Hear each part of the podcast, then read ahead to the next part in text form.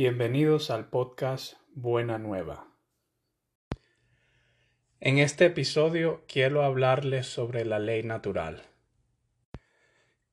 Y lo primero que hay que saber sobre la ley natural es que es su propio estándar. La ley natural es en palabras simples la investigación de la realidad y observando los propósitos o los por qué y después de eso derivamos principios basados en lo que observamos. Y después que derivamos los principios, ahora tratamos de descubrir cómo deberían ser las cosas en el mundo. Por ejemplo, si nos imaginamos a una persona que viene del pasado y que nunca había, había visto un carro y ahora observa un carro y quiere como que entender para qué es el carro. Después que la persona observa el carro siendo usado, se da cuenta que el porqué del carro es para transportar a las personas o cosas de un lugar a otro. Y la ley natural ahora se aplica a la naturaleza o a las cosas que viven. Pero para que la ley natural sea válida, primero debemos establecer que la naturaleza es diseñada. Y la única otra hipótesis que compite con el diseño de la naturaleza es que la naturaleza vino a ser aleatoriamente. Desde siempre la gente siempre observó que la naturaleza es diseñada Ah, y esto es como obvio porque si uno ve este, en las aves y los peces, se da cuenta de que cada uno tiene sistemas específicos que los ayudan a desarrollarse en sus ambientes. Y si usamos la lógica, nos damos cuenta de que la naturaleza no se puede formar por elementos aleatorios. Porque cuando observamos fenómenos aleatorios, a los que luego les introducimos agencia o libre albedrío, nos damos cuenta que las probabilidades incrementan este, demasiado o las cosas que antes eran imposibles se pueden hacer posible. Por ejemplo, si observamos este, una lotería, es a veces difícil o imposible de ganar para unas personas los que no tienen número. Pero si podemos hacer trampa, es que introducir este, en agencia o a una persona que puede decidir, entonces nos damos cuenta que ganar la lotería se hace muy muy fácil. Si aplicamos el mismo principio a la naturaleza, entonces nos damos cuenta de que la naturaleza si fue o se formó aleatoriamente, debería ser igual de fácil de reproducirla con agencia, o sea que los humanos deberían poder producir vida este, en un experimento científico y los humanos no son capaces de hacer eso. Entonces eso quiere decir que la naturaleza no, no se formó aleatoriamente, sino que es diseñada o con agencia. Y una vez que establecimos este principio, ahora podemos usar la ley natural para investigar cómo deberían ser las cosas. Y el primer estándar que vemos es que los hombres no diseñaron la naturaleza. Entonces, esto quiere decir que por eh, deber los hombres tienen que respetar el diseño de la naturaleza.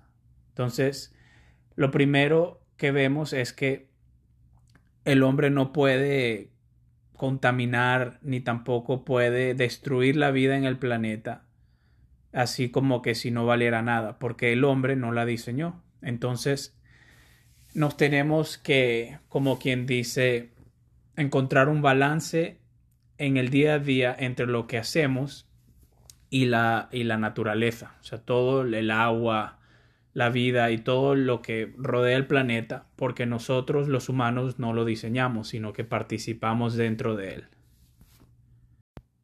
Y lo segundo ahora es que podemos usar el principio para entender estén como quien dice, la moral biológica que está diseñada en los hombres.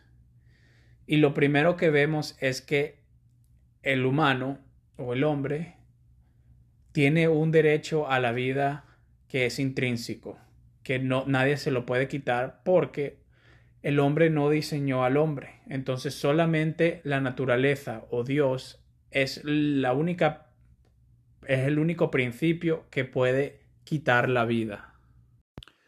Por eso es que el aborto es un mal tan horrible porque el primer principio que tienen los hombres o la humanidad es que nadie debería poder quitarle la vida a otro humano, no importa el tamaño del humano. Este, en esto se complica un poquito más este, cuando entramos en como en defensa propia o criminalidad, pero en, este episodio no, no, vamos a hablar de eso, sino que nos vamos a, centrar nada más en las cosas básicas. Entonces, el primer principio es que nada más la naturaleza o Dios tienen el derecho de quitarle la vida a un humano porque fueron los que diseñaron la, la, vida humana. Y el segundo principio que vemos en la moralidad biológica en los hombres se refiere a la sexualidad del hombre.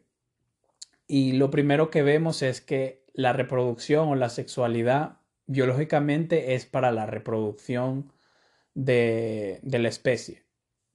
Entonces, nada más enfocándonos en esto y no enfocándonos en, el aspecto emocional o quien dice de la mente que también tiene la sexualidad que también es algo importante pero nada más basado en lo biológico nos damos cuenta de que la reproducción es el propósito de la sexualidad.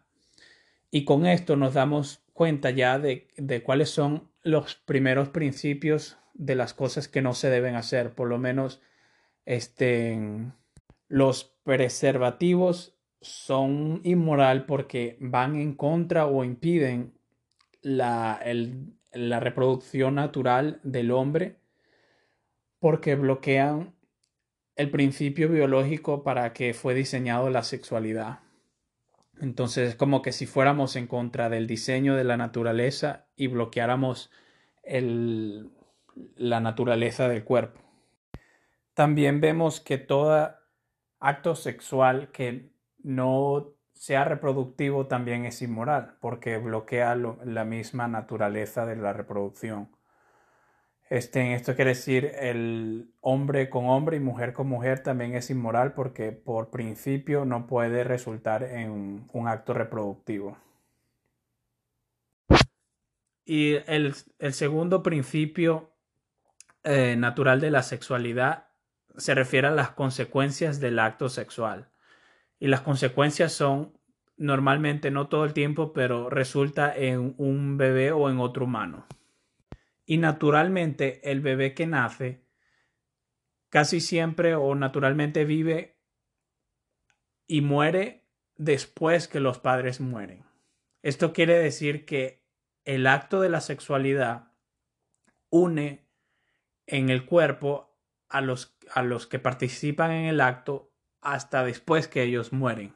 Por eso es que el matrimonio es requerido antes de la sexualidad porque el producto o el resultado de la sexualidad es un bebé y el bebé siempre vive más que los padres. Entonces los padres se están uniendo en el momento que, que se encuentran en el acto de por vida porque las consecuencias del acto es un bebé que dura más que la vida de los dos padres. Por eso es que antes de participar en el acto sexual ya debemos estar en una unión de voluntad de por vida antes de que participemos en una unión física que nos une también de por vida. Y en el próximo episodio quiero hablarles sobre la fe católica, principalmente las enseñanzas de Cristo y cómo podemos el día de hoy practicarlas y vivir en ellas. Gracias por acompañarnos en esta jornada. Que Dios nos bendiga, nos llene de su verdad y nos dé de su caridad.